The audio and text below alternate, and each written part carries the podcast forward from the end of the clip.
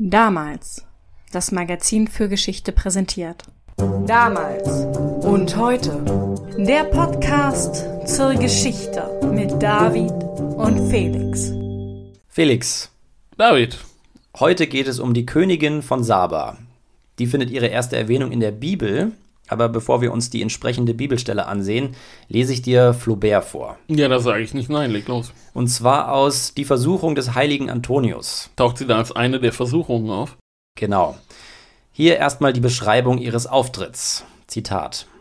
Ein weißer Elefant mit einer Schabracke aus Goldgewebe kommt herbei und schüttelt den Straußenfederbusch auf seiner Stirne. Auf seinem Rücken unter Kissen von blauer Wolle, die Beine gekreuzt, mit halbgeschlossenen Augen, den Kopf wiegend, sitzt ein Weib so prächtig gekleidet, dass sie rings Strahlen sprüht. Die Menge wirft sich zu Boden. Der Elefant beugt das Knie und sie lässt sich über seine Schulter gleiten, steigt auf den Teppich und nähert sich dem heiligen Antonius. Ihr Kleid aus Goldbrokat, regelmäßig eingeteilt durch Falben von Perlen, Gagaten und Saphiren, fasst ihren Leib in ein enges Mieder. Dasselbe ist mit farbigen Applikationen erhöht gearbeitet, welche die zwölf Zeiten des Tierkreises darstellen. Sie hat ganz hohe Stelzschuhe an, von denen der eine schwarz ist, mit silbernen Sternen besät und einem Halbmond, und der andere weiß, mit Goldpünktchen bedeckt und einer Sonne in der Mitte. Aus ihren breiten, mit Smaragden und Goldfedern besetzten Ärmeln sieht man nackt ihren kleinen runden Arm, geschmückt am Handgelenk mit einem Armband aus Ebenholz, und ihre ringbeladenen Hände enden mit so spitzen Nägeln, dass ihre Fingerspitzen fast Nadeln gleichen.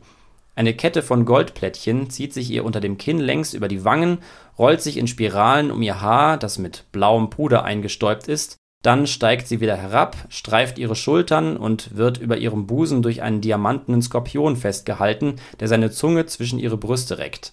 Zwei mächtige blonde Perlen hängen schwer an ihren Ohren. Der Rand ihrer Augenlider ist schwarz gemalt. Auf der linken Wange hat sie ein braunes Muttermal und sie atmet auf mit offenem Munde, als wenn die Schnürbrust sie beengte. Sehr eindrücklich, David. Sehr farbige Beschreibung. Wusste allerdings nicht, dass Skorpione Zungen haben.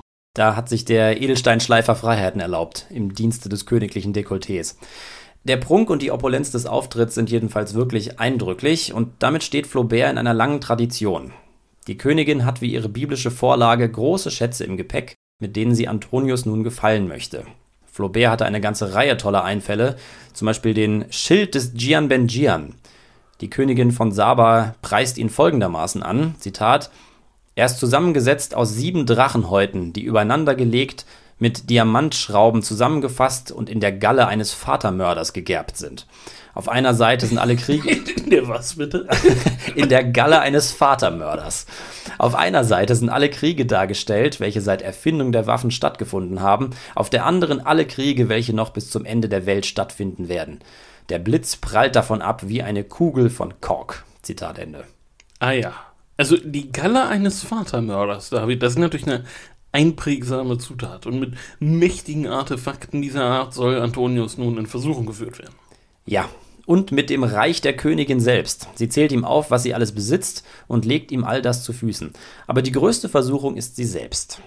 Dazu nur eine letzte Stelle, halte ich fest, Zitat. All die Weiber, welchen du begegnet bist, von der Dirne an der Straßenecke, die unter ihrer Laterne singt, bis zu der Patrizierin, die Rosen entblättert von der Höhe ihrer Sänfte, all die Formen, die du gesehen, all die Fantasien deiner Sehnsucht, verlange sie. Ich bin kein Weib, ich bin eine Welt. Meine Kleider brauchen nur zu fallen und du entdeckst an meinem Leibe eine ewige Folge von Geheimnissen. Wenn du deinen Finger auf meine Schulter legen wolltest, es wäre wie ein laufendes Feuer in deinen Adern.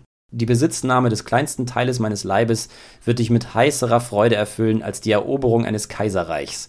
Reich mir deine Lippen, meine Küsse haben den Geschmack einer Frucht, die in deinem Herzen schmilzt.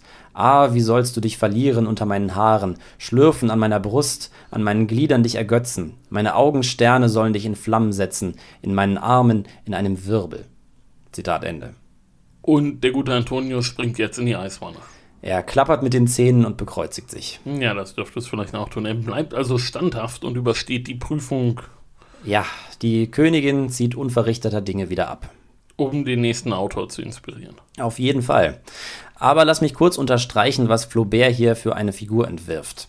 Die Königin von Saba ist reich und mächtig, aber in erster Linie eine Verführerin, die den aufrechten christlichen Eremiten vom rechten Pfad abbringen will und der dementsprechend widerstehen muss. Das hat sich Flaubert nicht ausgedacht, sondern das gründet auf einer Erzähltradition, die bis in die Spätantike zurückreicht. Und darum geht es heute auch, um die Königin von Saba, ihre historischen Hintergründe und die Figur, zu der sie sich entwickelt hat. Wie du schon gesagt hast, beginnt alles mit der Bibel. Richtig. Genauer gesagt mit dem ersten Buch der Könige. Da stattet die mysteriöse Königin von Saba dem weisen König Salomon, dem König von Israel, einen Besuch ab. Und zwar tut sie das mit einem großen Gefolge und wirklich üppigen Gastgeschenken mit Edelsteinen und gewaltigen Mengen Gold. Jetzt lässt die kurze Beschreibung des folgenden Textes wirklich sehr viele Fragen offen, aber über eines lässt die Bibel keine Zweifel zu, nämlich über den Grund des Besuchs. Die Königin hat von Salomos großer Weisheit erfahren und will sich nun selbst davon überzeugen. Sie ist unsagbar reich, aber wonach sie wirklich sucht, ist Weisheit. Und die findet sie bei Salomo natürlich in ausreichender Menge. Sie testet ihn denn mit Rätseln, oder? Ja. Die Bibel hat allerdings nicht zu berichten, welche Rätsel das gewesen sein sollen. Naja. Das kommt dann alles in der späteren Überlieferung dazu. Genau. Die Bibel verzichtet da wirklich auf viele Informationen, die interessant gewesen wären. Man erfährt nicht mal den Namen der Königin. Ja, das stimmt. Sie ist nur die Königin von Saba. Ja. Aber gerade weil die Bibelstelle so kurz und knapp ist, hat sie eben so viele Folgegeschichten inspiriert. Die Leser wollten einfach mehr wissen. Richtig. Aber dass die Bibelstelle so kurz ist, hat auch einen echten Vorteil, und zwar den, dass wir sie einfach mal eben vorlesen können. Und das machen wir auch, weil sie ist die Grundlage aller anderen Stories, um die es gleich noch gehen wird. Und all diese Geschichten muss man eben immer auch mit dieser Bibelstelle vergleichen können, um zu sehen, was sich ändert. Wir machen das jetzt mal mit verteilten Rollen. Fängst du an? Die Königin von Saba hörte vom Ruf Salomos, der zum Ruhm des Herrn gereichte, und kam, um ihn mit Rätselfragen auf die Probe zu stellen. Sie kam nach Jerusalem mit sehr großem Gefolge, mit Kamelen, die Balsam, eine gewaltige Menge Gold und Edelsteine trugen, trat bei Salomo ein und redete mit ihm über alles, was sie in ihrem Herzen erwogen hatte. Salomo gab ihr Antwort auf alle Fragen. Es gab nichts, was dem König verborgen war und was er ihr nicht hätte sagen können. Als nun die Königin von Saba die ganze Weisheit Salomos erkannte, als sie den Palast sah, den er erbaut hatte, die Speisen auf seiner Tafel, die Sitzplätze seiner Beamten, das Aufwarten der Diener und ihre Gewänder, seiner Getränke und seine Brandopfer, das er im Haus des Herrn darbrachte, da stockte ihr der Atem. Sie sagte zum König, was ich in meinem Land über dich und deine Weisheit gehört habe, ist wirklich wahr. Ich wollte es nicht glauben, bis ich nun selbst gekommen und es mit eigenen Augen gesehen habe. Und wahrlich, nicht einmal die Hälfte hat man mir berichtet. Deine Weisheit und deine Vorzüge übertreffen alles, was ich gehört habe. Glücklich sind deine Männer, glücklich diese deine Diener, die alle Zeit vor dir stehen und deine Weisheit hören. Gepriesen sei der Herr, dein Gott, der an dir gefallen fand und dich auf den Thron Israels setzte. Weil der Herr Israel ewig liebt, hat er dich zum König bestellt, damit du Recht und Gerechtigkeit übst. Sie gab dem König 120 Talente Gold, dazu eine sehr große Menge Balsam und Edelsteine. Niemals mehr kam so viel Balsam in das Land, wie die Königin von Saba dem König Salomo schenkte. Auch die Flotte Hirams, die Gold aus Ophir holte, brachte von dort große Mengen Almugimholz und Edelsteine. Der König ließ aus dem Almugimholz Schnitzarbeiten für das Haus des Herrn und den königlichen Palast sowie Leiern und Saiteninstrumente für die Sänger anfertigen. Solches Almugimholz ist nie wieder in das Land gekommen und bis zum heutigen Tag nicht mehr gesehen worden. König Salomo gewährte der Königin von Saba alles, was sie wünschte und begehrte.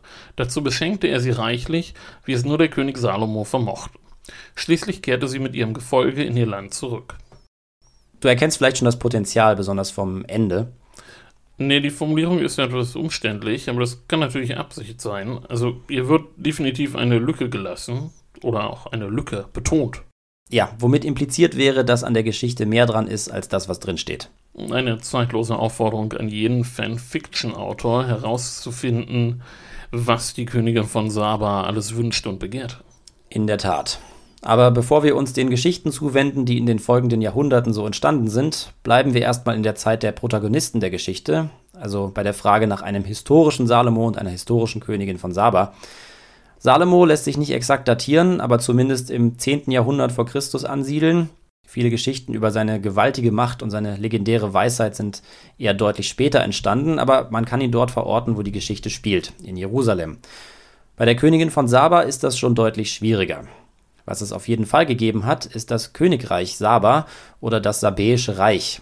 Dafür gibt es nicht nur schriftliche Quellen, sondern auch archäologische. Na, das ist doch schon mal gut.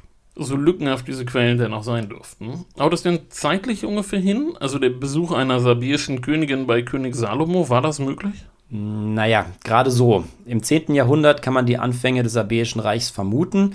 Gegründet wird es nämlich zwischen dem 10. und 8. Jahrhundert vor Christus. In Äthiopien vermutlich.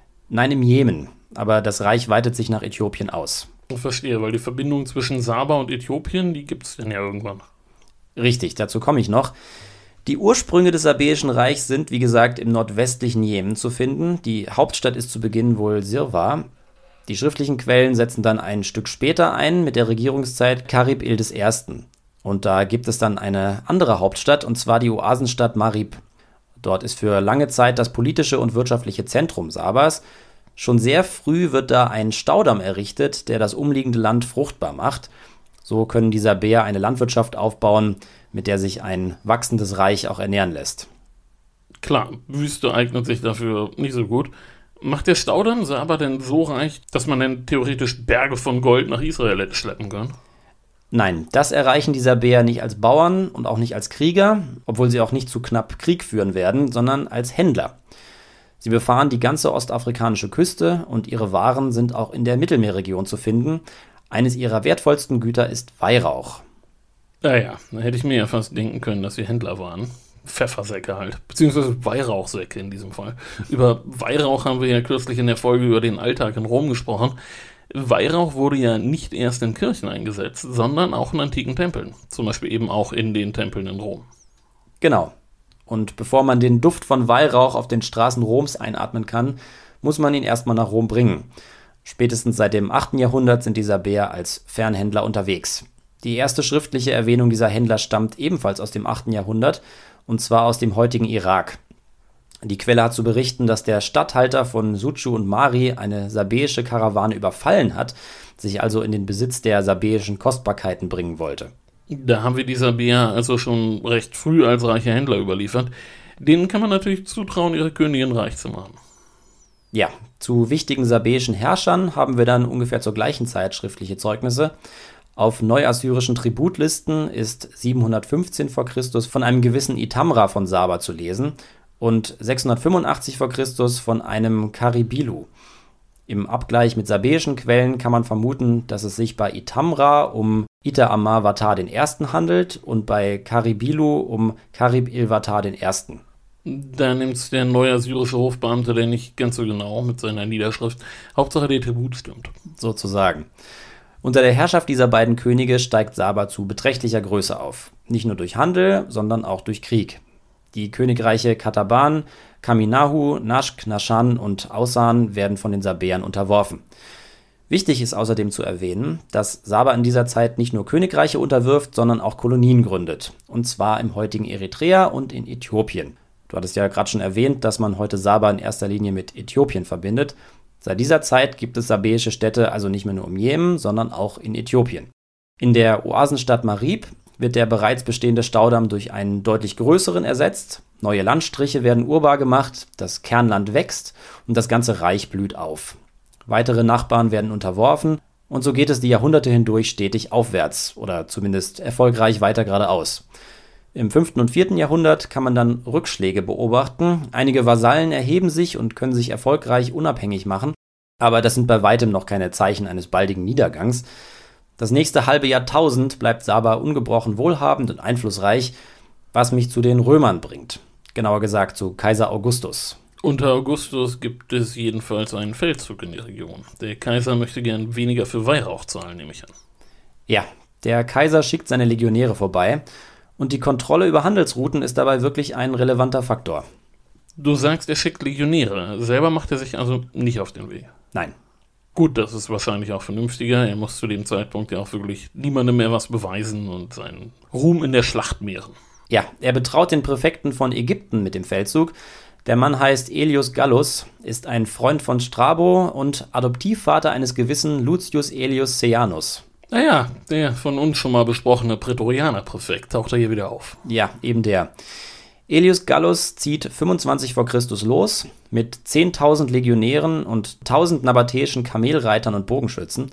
Die Nabatäer haben dabei wohl auch die Weihrauchstraße im Auge. Sie hoffen vermutlich bei einem römischen Sieg über Saba einen stärkeren Einfluss auf diese Handelsroute ausüben zu können. Jedenfalls schaffen es die Truppen unter großen Entbehrungen bis zur sabäischen Hauptstadt Marib können diese aber nicht einnehmen. Die Sabäer verteidigen die Stadt erfolgreich. Damit ist der Feldzug gescheitert.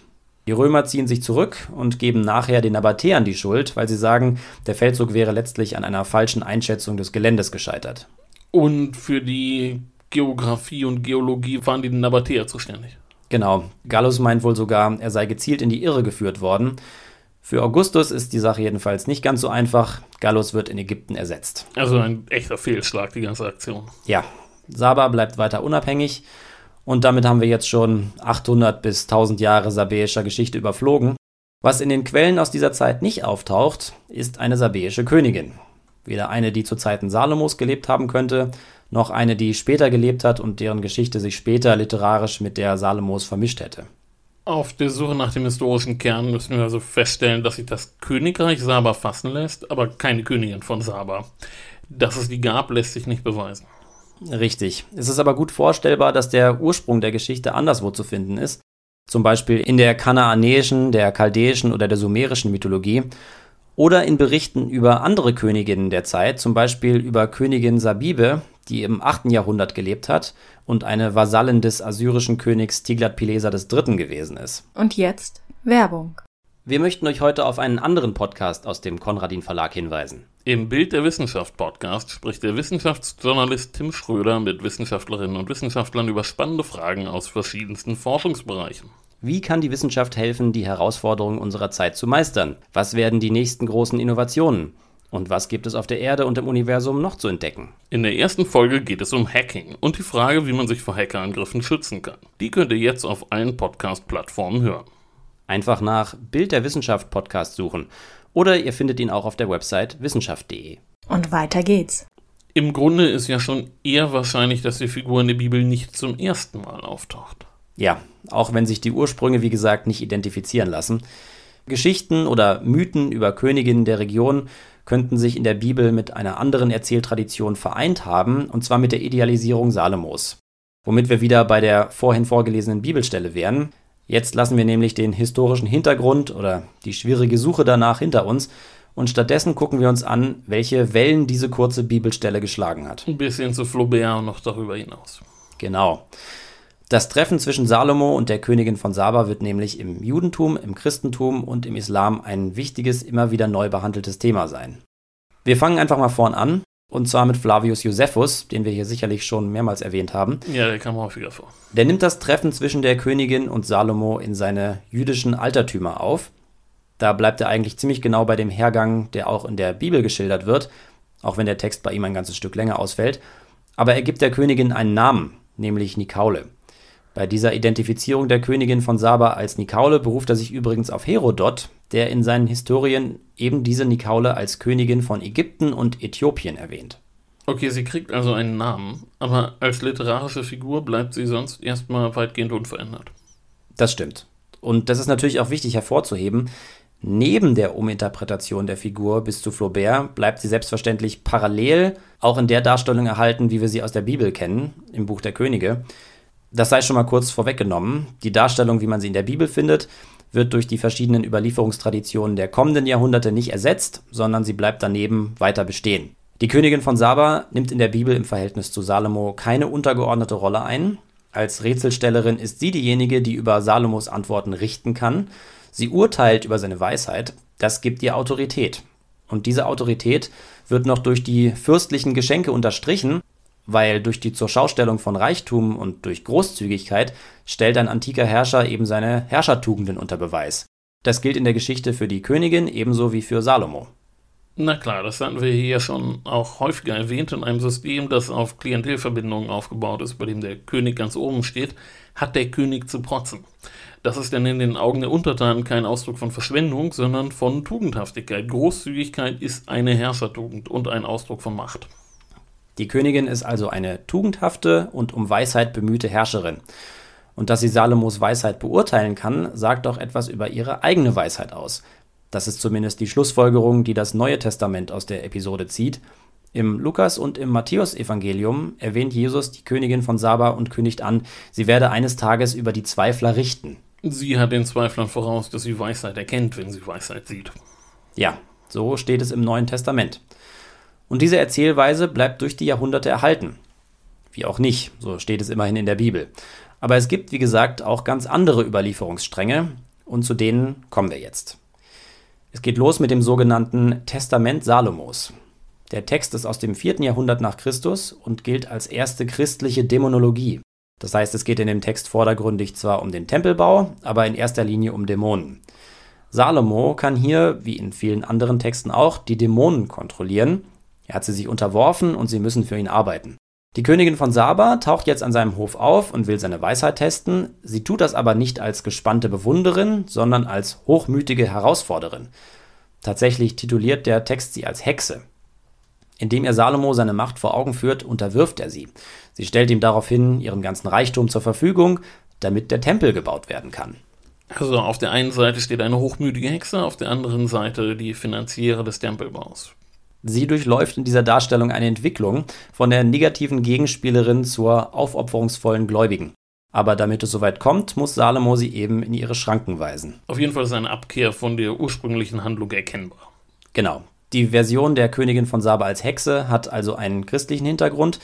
Weiter geht es mit Islam und Judentum. Da ist zum einen die Koransure 27, in der trägt sich folgendes zu: Salomo bzw. Suleiman veranstaltet eine Heerschau und ruft zu diesem Zweck seine Heerscharen zusammen. Menschen, Djinn, also Geisterwesen und Vögel. Einer taucht nicht auf, und zwar der Wiedehopf. Dem droht für dieses Versäumnis eigentlich die Todesstrafe, aber als er auftaucht, bringt er eine gute Entschuldigung mit. Er erzählt Salomo, dass er auf seiner Reise über das Reich der Königin von Saba geflogen sei. Die Königin, so berichtet der Wiedehopf, glaube nicht an den einzig wahren Gott, sondern bete die Sonne an. Salomo macht sich also daran, das zu ändern. Er schreibt einen Brief an die Königin, in dem er sie auffordert, sich zu bekehren und an seinen Hof zu kommen. Er fordert also ihre Unterwerfung. Abgesehen von der eingeforderten Bekehrung fordert er hier auch eine Reise an seinen Hof ein. Im Gegensatz zur Geschichte in der Bibel. Da kommt sie von selbst. Ja, im Buch der Könige bricht sie aus freien Stücken nach Jerusalem auf, weil sie von der großen Weisheit Salomos gehört hat. Hier wird sie jetzt an Salomos Hof zitiert. So wie man das mit Untergebenen halt machen kann. Ganz genau. Die Königin von Saba versucht jetzt alles, um diese eingeforderte Unterwerfung noch irgendwie abzuwenden. Sie bleibt erstmal, wo sie ist, schickt aber fürstliche Geschenke zu Salomo. Die Geschenke sind also weiterhin Teil der Handlung, sie sind jetzt aber kein Ausdruck von Herrschertugend mehr, sondern Gegenstand eines verzweifelten Bestechungsversuchs. Salomo fasst die Geschenke genauso auf und schickt sie zurück, zusammen mit einer unmissverständlichen Drohung. Wenn die Königin nicht zu ihm kommt, will er sein Heer schicken, sie erniedrigen und sie aus ihrer Stadt jagen. Ihr Versuch der Unterwerfung zu entgehen ist damit letztlich schon gescheitert. Sie sieht keine andere Möglichkeit mehr, als sich zu Salomo zu begeben. Und dann kommt es zu jener Begegnung am Hofe Salomos, aber natürlich unter ganz anderen Vorzeichen in diesem Fall. Richtig. Während die Königin sich auf die Reise begibt, bereitet Salomo alles so vor, dass die Königin bei ihrer Ankunft völlig verunsichert und aus der Fassung gebracht werden muss. Er lässt den Thron der Königin von seinen Djinnen aus Saba holen und in seinem eigenen Palast aufstellen. Außerdem wird eines seiner Palastgebäude mit Glas ausgelegt. Als sie dann schließlich ankommt, muss sie über die Glasfläche gehen. Sie hält das Glas für die Oberfläche eines Wasserbeckens und lüftet deshalb ihr Kleid. Natürlich stellt sie einen Augenblick später fest, dass sie getäuscht worden ist. Beschämt und verunsichert gibt sie ihren letzten Widerstand auf und ist bekehrt. Sie schafft natürlich den sabäischen Sonnenkult ab und sie wird Salomos Geliebte. Okay, also vom Wiedehopf zum gläsernen Palast ist da vieles dabei, wovon in der Bibel keine Rede ist. Das Weisheitsthema ist jedenfalls in den Hintergrund gerückt damit. So viel zur Stoßrichtung der islamischen Variante. Dazu gleich noch etwas mehr, aber vorher noch zu der Entwicklung der Geschichte in der jüdischen Tradition. Etwa zeitgleich zur beschriebenen Sure entsteht nämlich das jüdische Targum Sheni zum Buch Esther. Auch hier bekommt Salomo zugetragen, dass es da diese Königin gibt, die nicht an den einzig wahren Gott glaubt, und auch hier reagiert er mit drastischen Maßnahmen. Er schickt sein Vogelheer aus. Das verdunkelt die Sonne über Saba und demonstriert der entsetzten Königin die Unterlegenheit ihres Sonnengottes. Dann übergibt ihr der Auerhahn Salomos Brief. Hier ist der zentrale Vogel der Auerhahn und nicht der Wiedehopf. Und in dem Brief droht Salomo ihr mit Krieg und Vernichtung, wenn sie nicht zu ihm kommt. Soweit ist hier vieles ähnlich wie in der gerade beschriebenen Version. Ja, ähnlich sind auch die Vorbereitungen am Hofe Salomos. Die Königin soll aus der Fassung gebracht werden, wenn sie ankommt. Hier wird jetzt nicht ihr Thron entführt, sondern ihr wird einer von Salomos Gefolgsleuten entgegengeschickt, den sie erst für Salomon hält. Verwirrung Nummer 1. Danach kommt der gläserne Boden im Palast. Sie hält das Glas für Wasser und lüftet ihr Kleid, soweit alles gleich. Aber hier wird jetzt noch eins draufgesetzt. Der Hof sieht jetzt nämlich ihre behaarten Beine oder auch ihre behaarte Scham und Salomo äußert sich abfällig darüber. Ja, das hat jetzt natürlich Stil. Die behaarten Beine sind in der Entwicklung der Erzählung keine Fußnote. Ich komme da gleich wieder drauf zurück. Das ist nämlich ein entscheidender Schritt.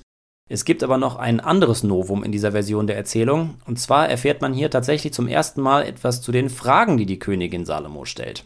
Ach, kommt sie also trotz der Demütigung in dieser Version zumindest noch dazu, ihre Fragen loszuwerden? Ja, in der Version des Targum Sheni wird sie zwar unter Gewaltandrohung an den Hof Salomos beordert, aber es ist auch der Teil erhalten geblieben, in dem sie Salomos Weisheit testet. Sie hat nach all den Schocks also noch die Standhaftigkeit, Salomo stolz entgegenzutreten und ihn zu prüfen. Was fragt sie ihn denn? Wie stolz bist du auf den Trick mit dem Glasboden oder was? Na, pass auf. Hier kommt Frage 1. Was ist das? Ein Brunnen aus Holz und ein Schöpfeimer aus Eisen, die Steine schöpfen und Wasser spenden. Okay, keine Ahnung, was soll das, was soll das werden? Die Antwort ist ein Rohr mit Augenschminke. Das ist nicht sehr tiefsinnig, David. Nein, ist es nicht. Gefragt ist schlicht nach einem Schminkstift. Okay, und was ist der Sinn hinter der Frage? Moment, eine noch. Was ist das? Es kommt hervor als Staub vom Ackerboden und seine Speise ist Staub aus der Erde. Es lässt sich ausgießen wie Wasser und erleuchtet das Haus. Keine Ahnung. Kleiner Tipp, wir hatten letztens eine Folge dazu. Die Verfassung der Bundesrepublik Deutschland. Fast. Es ist flüssig und erleuchtet das Haus. Äh, okay, Erdöl. Genau. Deine Weisheit sei gepriesen. Ja, danke, danke. Bitte. Und so geht es jetzt weiter. Ja, so ziemlich. Und damit überprüft die Königin von Saba, ob Salomo wirklich so legendär weise ist, wie man sich erzählt. Nicht, dass das der Prüfung bedürfte. Ernsthaft? Dich irritiert, dass keine Frage über Gott, das Leben, den Tod, Bestimmung, Sünde, Tugend und so weiter dabei ist, sondern es letztlich Knobelaufgaben sind. Ja, das stört mich. Mich hat es äh, auch ein bisschen gestört. Wir müssen es aber so hinnehmen, dass diese Rätsel hier für einen intellektuellen Austausch stehen. Ah ja. Salomo kann alle Fragen richtig beantworten. Damit ist in den Augen der Königin seine Weisheit mehr als bewiesen. Er hat ihre Erwartungen natürlich sogar übertroffen und sie bekehrt sich zu seinem Glauben. Okay, äh, Salomo, der Ratekönig, und dem folgt sie jetzt. Okay. Wie viele Fragen sind es denn insgesamt, die sie da gestellt hat? Also im Targum Sheni finden wir den ersten Rätselkatalog, es ist aber nicht der letzte. In jüdischer, christlicher und islamischer Tradition tauchen in den folgenden Jahrhunderten zahlreiche neue Versionen auf und die Liste der Rätsel wird immer länger. Und alle sind aber letztlich Knobelaufgaben. Alle bis auf so ziemlich eine, könnte man sagen. In der islamischen Überlieferung taucht irgendwann eine Variation auf, in der die Königin nach dem Wesen Gottes fragt. Das ist aber eine so unerhörte Frage, dass Salomo zu Boden stürzt, weil nach dem Wesen Gottes darf nicht gefragt werden. Ah ja, also sind die Knobelfragen zumindest in dieser Version ausdrücklich keine Platzhalter, sondern die Grenze möglichen intellektuellen Austausches. Sozusagen. Okay. Jetzt komme ich zurück auf die behaarten Beine. Die kann man nämlich auf verschiedene Art und Weise deuten, mal davon abgesehen, dass, wie gesagt, auch Schambehaarung gemeint sein könnte. Und zwar kann man darin zum einen den Hinweis auf den Kulturunterschied sehen. Wenn zum Beispiel auf antiken griechischen Vasen barbarische Frauen dargestellt werden sollen, kann die Tatsache, dass sie Barbaren sind, unter anderem durch die Darstellung von Schambehaarung deutlich gemacht werden. Ich bin mir nicht sicher, ob ich das in der Amazonen-Folge erwähnt habe. Sowas kann auch hier im Hintergrund stehen, und so wird das heute auch hin und wieder interpretiert. Aber die Verwandlung der Überlieferung bleibt da nicht stehen, sondern aus den behaarten Beinen werden im 11. Jahrhundert Erkennungsmerkmale einer nichtmenschlichen Herkunft der Königin. So wie der Boxfuß des Teufels, oder wie? Exakt, um nicht zu sagen haargenau. Okay, also in diesem ersten dämonologischen Text aus der Spätantike. Da wird sie ja schon zur Hexe. Und jetzt wird sie zur Teufelin oder zum Geisterwesen oder jedenfalls von einem nichtmenschlichen Wesen? Äh, ja, die Dämonisierung erfolgt dann im 11. Jahrhundert und die Entwicklung in diese Richtung geht weiter mit einem Text aus der rabbinischen Tradition, dem Alphabet des Ben Sira. Was die vorangehenden Texte begonnen haben, wird darin fortgeführt. In dieser Erzählung wird Ben Sira als Sohn des Propheten Jeremia und seiner Tochter genannt. Dieser Ben Sira gelangt an den Hof König Nebukadnezars II. und führt dort ein Gespräch mit dem König. Nebukadnezar ist natürlich von großer Bedeutung für das Volk Israels. Er ist für das babylonische Exil verantwortlich, also für die Deportation von Juden nach Babylon. Er ist derjenige, der das zerstört, was Salomo weitergeführt und aufgebaut hat. Besagter Ben Sira unterhält sich also mit Nebukadnezar und eröffnet ihm, dass er, also Nebukadnezar, der Sohn von Salomo und der Königin von Saba ist. Ben Sira erzählt, Salomo habe damals die behaarten Beine der Königin gesehen und ihr deshalb ein Mittel zur Enthaarung geben lassen. Damit habe sich die Königin enthaart und somit den Ansprüchen Salomos entsprochen. Anschließend sei Nebukadnezar gezeugt worden. Also die Sache mit den Haaren, die zieht sich jetzt wirklich durch. Geht es da jetzt auch noch um Weisheit oder eher nicht? Weniger. Die Königin ist keine nach Weisheit Suchende mehr, die dank ihrer eigenen Qualitäten Salomos Weisheit beurteilen könnte, sondern sie ist voll und ganz zum Objekt seiner Begierde geworden.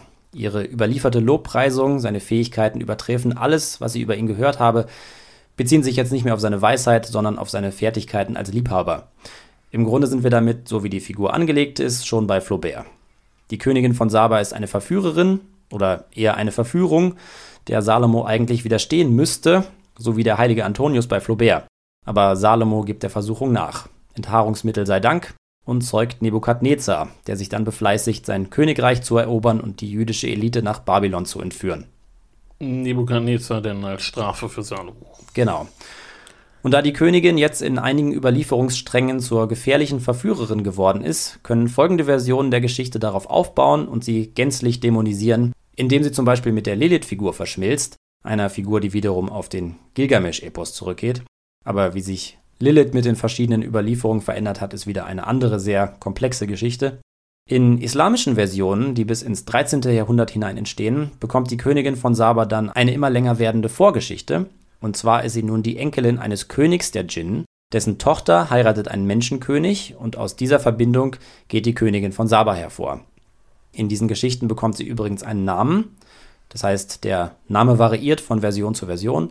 Bilkis, Balkis, Balkama oder Balmaka. Auf jeden Fall stirbt ihr Vater eines Tages, woraufhin sich ein Usurpator des Thrones bemächtigt. Die so ausgebotete Prinzessin verführt den Usurpator, wird zu seiner Gemahlin, tötet ihn und wird so zur Königin von Saba.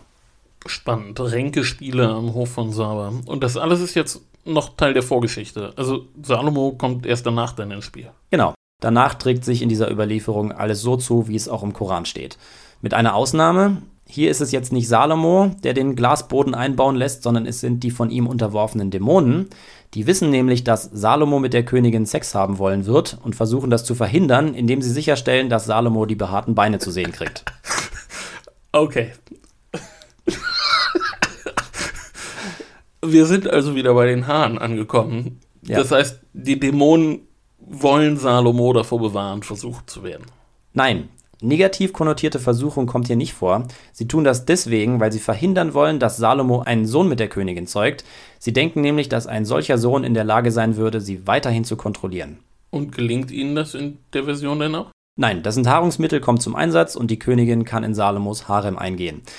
In einer anderen Version zieht die Königin wieder zurück nach Saba, bleibt aber Salomos Geliebte und trifft ihn regelmäßig wieder. Und in einer wieder anderen Version will Salomo die Königin gar nicht selber haben, sondern verheiratet sie mit einem seiner Gefolgsleute. Das will sie zuerst nicht, aber Salomo erklärt ihr, dass das nun mal die gottgewollte Rolle der Frau sei. Sie fügt sich, heiratet und gibt ihr Reich an ihren Gemahl ab. Okay, aber die Figur der Königin ist damit auf jeden Fall ziemlich festgelegt. Richtig. Anders ist das in einer christlichen Version, die zwischen dem 9. und 13. Jahrhundert Verbreitung findet. Da wird die Königin von Saba zur Prophetin. In der Legende Aurea kommt zum Beispiel eine Episode vor, in der sie vorhersieht, dass Jesus gekreuzigt wird. Im Kontext dieser und ähnlicher Geschichten wird sie zu einer sogenannten Sibylle, also zu einer vorchristlichen Seherin. Das heißt, ihr wird mehr oder weniger direkt an die Darstellung aus der Bibel angeknüpft. Ja, hier bleibt ihr die Weisheit erhalten. Das sind spätestens im Hochmittelalter wirklich alles Erzähltraditionen, die einen gemeinsamen Ursprung haben, aber nicht mehr aufeinander Bezug nehmen. Okay, verstehe. Besonders wichtig wird aber eine völlig andere Geschichte, die im 14. Jahrhundert in Äthiopien entsteht. Und zwar das Epos Kebra Negast. Darin wird die Geschichte des äthiopischen Königshauses erzählt, und das nimmt seinen Anfang mit der Begegnung zwischen Salomo und der Königin von Saba. Die heißt ja übrigens Makeda. Und wahrscheinlich geht es hier um den Ursprung des äthiopischen Christentums. Genau. Laut dem Kebra Negast beginnt alles damit, dass Salomo und die Königin von Saba sich in Jerusalem treffen. Salomo begehrt die schöne Königin und nutzt nun List und Weisheit, um ans Ziel zu gelangen. Willst du hören, wie er vorgeht? Ich bin mir nicht sicher.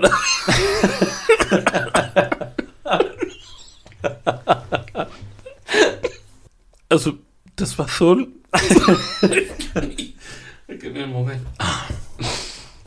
Na, ich weiß nicht, David. Das war mir fast schon ein bisschen viel Weisheit heute.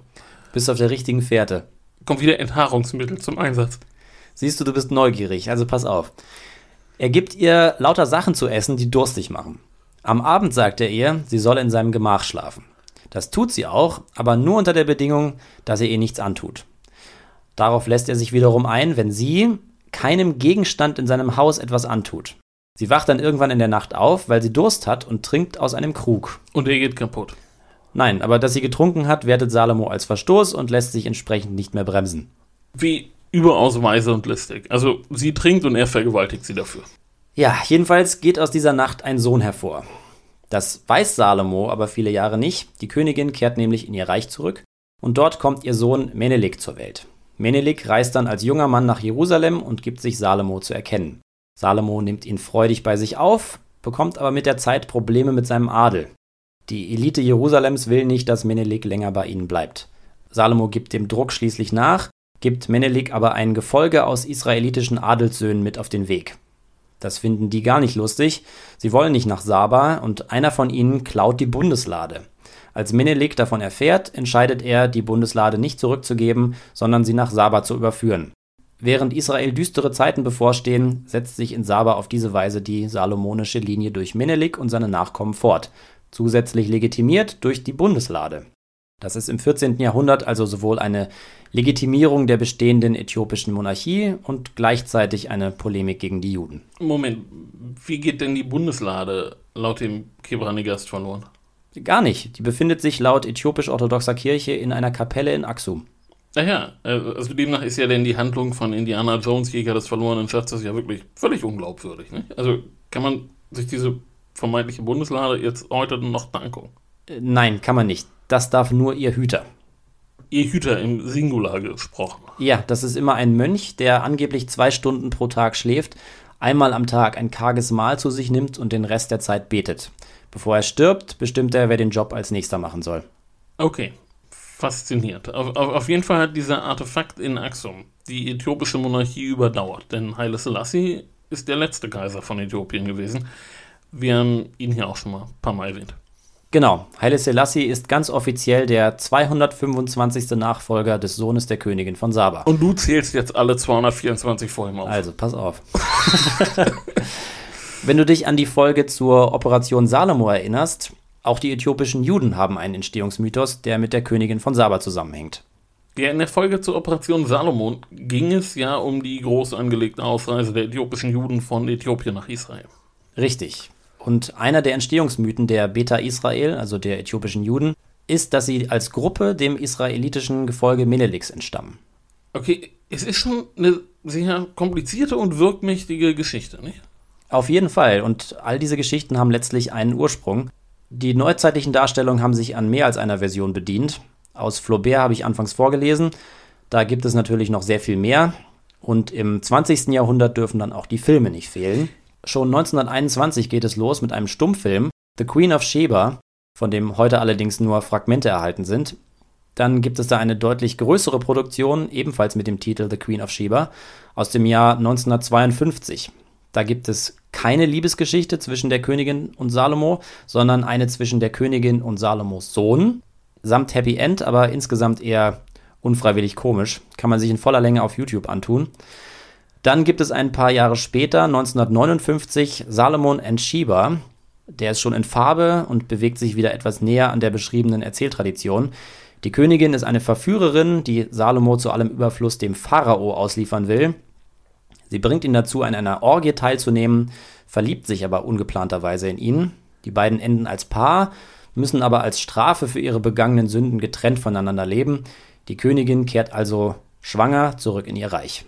Da hat sich Hollywood also wirklich im Mittelalter bedient. Ich, ich nehme an, es kommen zuverlässig große Statistenschlachten vor. Das will ich denn ja schon sehen. Na klar. Im erstgenannten Film greift die liebeskranke Königin mit ihrer Armee Israel an und im letztgenannten bekommen es die Israeliten mit den Streitwagen des Pharaos zu tun. Ja, klar. Warum auch nicht? Also ohne Massenschlachten kein Sandalenfilm. Das gehört einfach dazu.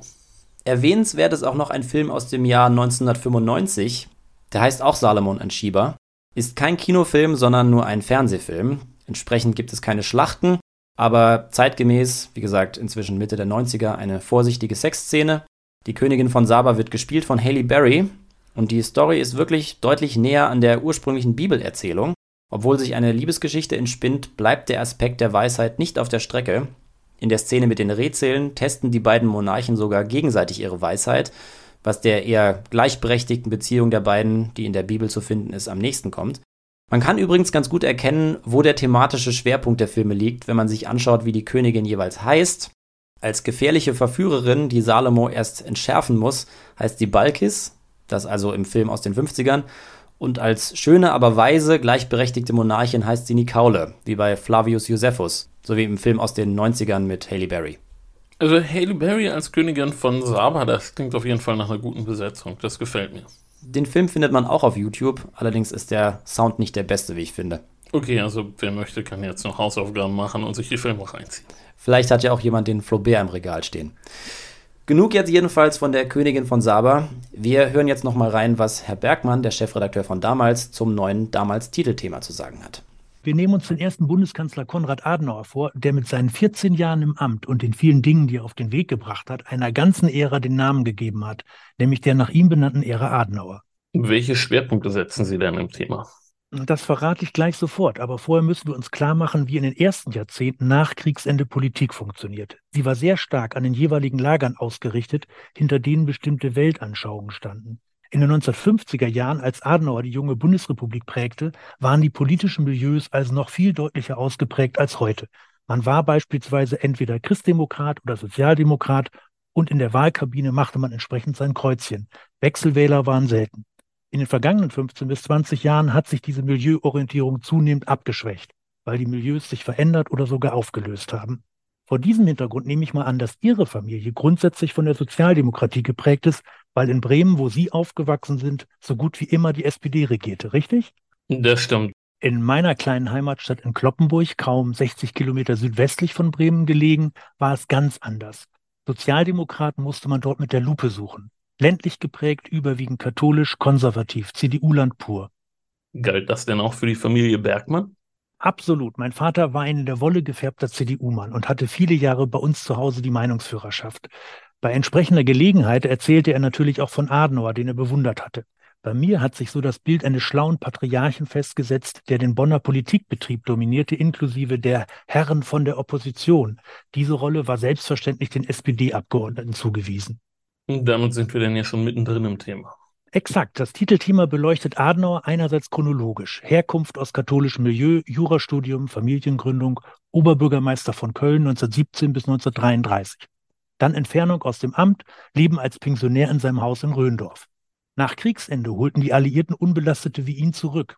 Adenauer wurde Mitbegründer der CDU, dann Fraktionsvorsitzender der Christdemokraten im Düsseldorfer Landtag und, noch wichtiger, weil einflussreicher, er wurde zum Präsidenten des Parlamentarischen Rates gewählt. Des Gremiums, das 1948-49 das Grundgesetz der Bundesrepublik Deutschland erarbeitete. Am Ende stand das Amt des Bundeskanzlers, das er 1949 mit immerhin 73 Jahren antrat und erst 1963 wieder hergab. Und der Blickwinkel ist andererseits auch thematisch? So ist es. Ein Artikel beschäftigt sich mit dem Wiederaufbau und den Jahren, in denen sich das sogenannte Wirtschaftswunder entwickelte. Der wirtschaftliche Aufstieg der Bundesrepublik in rasantem Tempo. Ein weiterer Artikel gilt seiner Außenpolitik. Stichwörter sind der Schulterschluss mit den USA und die feste Integration in den Westen. Die Wiedergutmachung für Israel, die Verständigung mit Frankreich, wodurch ja die legendäre Erbfeindschaft beendet wurde. Und am Ende des Titelthemas steht natürlich eine kritische Einordnung seiner Leistung verlieren wir noch ein Wort über seine Haltung zu den Verbrechen der Nationalsozialisten und auch seinen Umgang mit den Altnazis. Gerne. Adenauer war ein erklärter NS-Gegner, das steht zweifelsohne fest. Dass er in der Zeit von 1933 bis 1945 nicht physisch eliminiert wurde, hat sicher damit zu tun, dass er sich mit seiner Familie absolut still verhielt und man ihm keinerlei näheren Kontakt mit dem Widerstand nachweisen konnte, den er auch nicht gesucht hatte. Nach dem Krieg hat er einerseits klar die Verbrechen des braunen Regimes benannt. Andererseits hat er gegenüber NS-Belasteten, auch gegenüber durch die Alliierten verurteilten NS-Verbrechern, erstaunliche Milde walten lassen. Sein Staatssekretär Hans Globke war ein solch Belasteter und Adenauer hielt trotz heftiger Kritik an ihm fest. Warum tat er das? Schwer zu sagen. Ich habe dieser Tage einen Satz von ihm gelesen, ein ihm zugeordnetes Zitat. Man schüttet kein schmutziges Wasser weg, wenn man kein sauberes hat. Ich glaube, das beschreibt es ganz gut. Seine Haltung entsprach zu dieser Zeit auf jeden Fall der Stimmung der Mehrheit der Bevölkerung. Das mündete in das große Beschweigen der NS-Vergangenheit. Erst Ende der 1950er Jahre änderte sich diese Haltung langsam, und zwar mit den vor bundesrepublikanischen Gerichten geführten Prozessen, zum Beispiel durch den Ulmer Einsatzgruppenprozess. Was ich daran interessant finde, man geht heute davon aus, dass diese Politik, so widersprüchlich sie gewesen sein mag und so absurd das klingt, mit dazu geführt hat, dass sich die Altnazis relativ gut in die Demokratie integriert haben. Ja, super Heft. Also, wir haben jetzt Adenauer da drin und den Schah und die Königin von Saba. Genau. Holt es euch auf jeden Fall am Kiosk oder schaut es euch auf Damals Plus an. Ihr könnt uns bis zum nächsten Mal im neuen Jahr. Ja, im neuen Jahr, David. Du meine Güte. Ähm, ja, genau, die letzte Folge im alten Jahr war das. Genau, die nächste Folge ist eine Bonusfolge und wir wissen noch nicht, worum es geht. Okay, das tüfteln wir noch aus, zusammen mit Herrn Bergmann. Ihr könnt uns bis dahin auf jeden Fall folgen auf Facebook, Twitter, Instagram. Ihr könnt uns überall abonnieren, wo ihr uns hört. Und ihr könnt uns an der einen oder anderen Stelle auch Sterne geben, über die wir uns sehr freuen würden. Vielleicht noch ein Wort zur nächsten regulären Folge. Da darfst du wieder singen, David. Oh, da, darf ich? Davon weiß ich ja noch gar nichts. Na schön. Ja. Jetzt kriege ich die Gesänge sogar schon, äh, schon vorgeschrieben. Alles klar, na gut. also gut. Da wird gesungen. Bin gespannt, was ich da machen darf. Okay. Macht's gut. Ciao.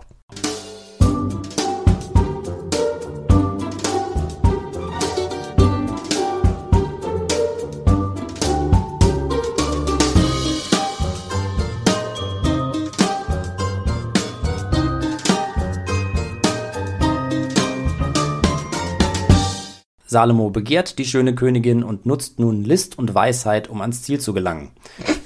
Willst du hören, wie er vorgeht? Nochmal bitte. Okay. Salomo begehrt die schöne Königin und nutzt.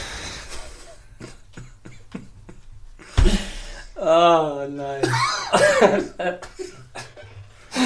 okay. Willst du hören, wie er vorgeht?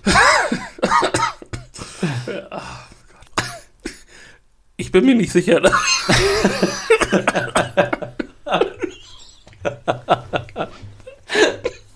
Ich weiß nicht, David. Also, das war schon. Gib mir einen Moment.